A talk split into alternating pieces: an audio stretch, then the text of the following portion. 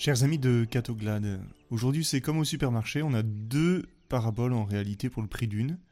Et donc le, plan de notre commentaire va être très simple. D'abord ce qui est commun à ces deux paraboles, on parle tous les deux d'un mariage. Et puis ensuite la première parabole qui nous dit qu'il faut répondre à l'invitation du mariage. Et puis la deuxième parabole, Jésus nous demande de venir bien habillé. Le mariage, les noces, on pourrait dire que ça, ça désigne évidemment la vie éternelle qui est le mariage de Dieu et de Dieu le Fils avec son épouse, c'est-à-dire euh, l'humanité entière, l'Église. Mais on peut aussi prendre la noce dans le sens de, de la messe, c'est-à-dire qui désigne le mariage qui est la messe, c'est-à-dire le moment où l'humanité, l'assemblée, euh, est unie au Fils de Dieu, qui anticipe les joies du royaume de Dieu. Et donc, euh, dans une première partie, on peut voir donc que la messe est un mariage et pas une cafétéria. Vous voyez Jésus a pris cette parabole, il n'a pas pris un exemple de cafétéria d'aéroport. Bon, d'abord parce que ça n'existait pas à son époque, mais aussi pour nous montrer que la messe, c'est pas une cafétéria d'aéroport. C'est-à-dire que parfois, nous, on est tenté d'y aller comme une cafétéria, où on y va seulement quand on a besoin ou l'envie. Voilà, je prends mon petit plat de spiritualité, et l'homélie a intérêt à être bonne, et puis sans gluten, parce qu'après je digère mal. Euh, je le mange sans croiser personne quand dans une cafétéria, et puis je rentre chez moi en attendant d'avoir besoin d'y retourner.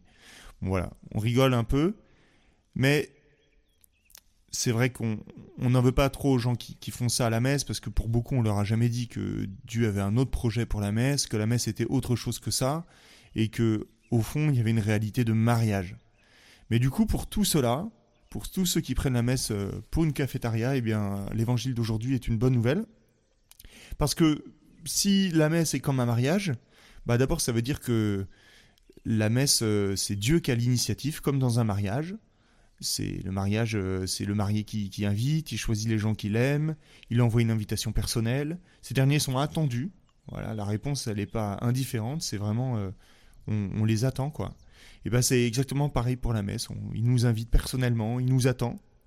Et puis c'est pas nous qui faisons quelque chose pour Dieu en venant à la messe, mais c'est lui d'abord qui nous régale, c'est lui qui nous invite, c'est lui qui fait quelque chose pour nous. Et puis un mariage, comme pour la messe, c'est personnel, mais c'est aussi convivial. On parle euh, à ceux qu'on connaît, on rencontre du monde, on parle aussi avec de nouvelles personnes. C'est fraternel, il y a une réjouissance partagée, il y a une fête. Et, et donc euh, ça doit être pareil, la messe.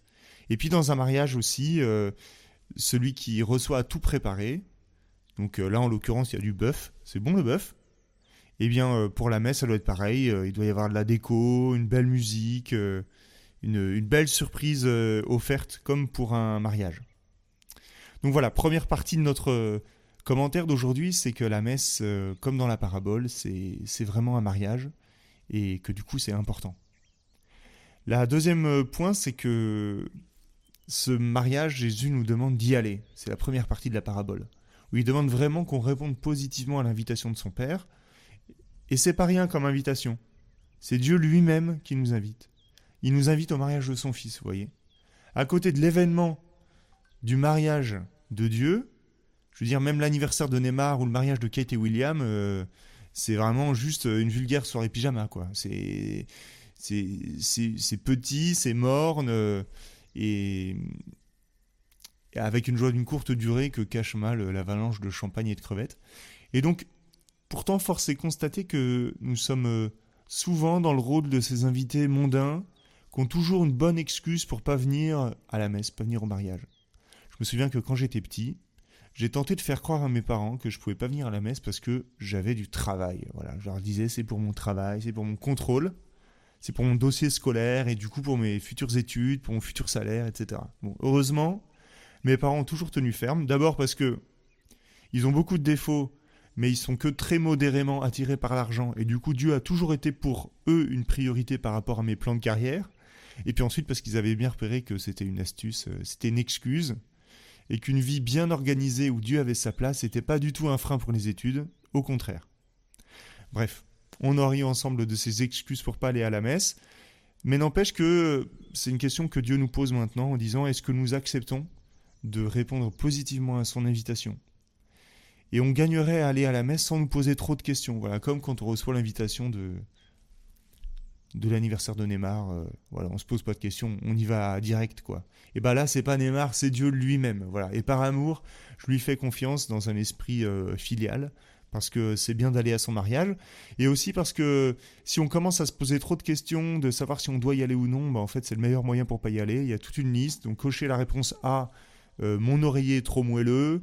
réponse B, on va s'ennuyer à la messe. Réponse C, on va déjeuner trop tard. Réponse D, les enfants vont faire du bruit, donc euh, les gens vont me juger. Voilà.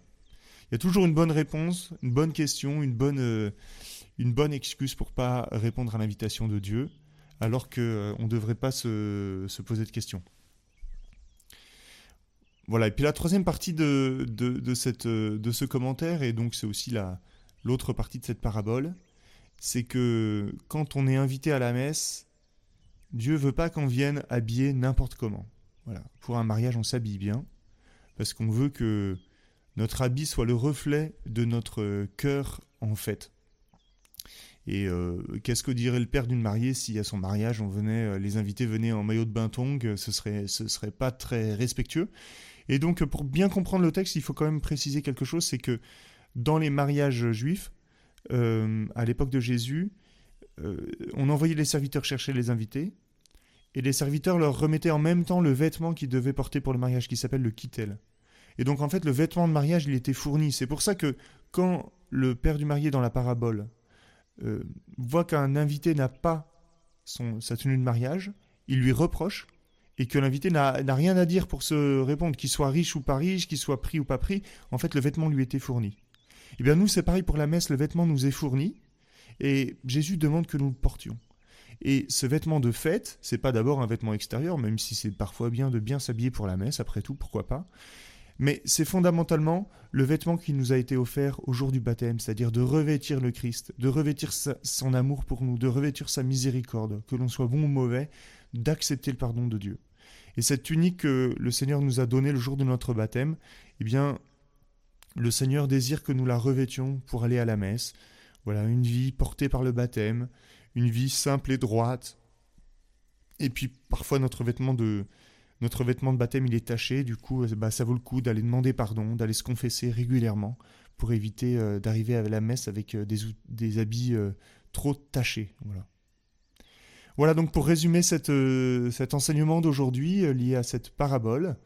D'abord la messe c'est un mariage et pas une cafétéria d'aéroport. Et donc c'est une invitation à changer notre conception de la messe, pas y aller comme des clients, mais y aller comme des invités à une, noce. Et puis du coup, en redécouvrant ce qu'est la messe, accepter évidemment cette invitation euh, chaque dimanche, et puis nous préparer correctement pour que nous puissions euh, y participer, euh, habillés de façon correcte, c'est-à-dire avec une recherche intègre de, la présence de Dieu, habité par notre baptême. Voilà ce que je vous souhaite pour vous aider à, vous renouveler dans votre participation à la messe et recevoir le bon banquet que le Seigneur veut vous y donner. Amen.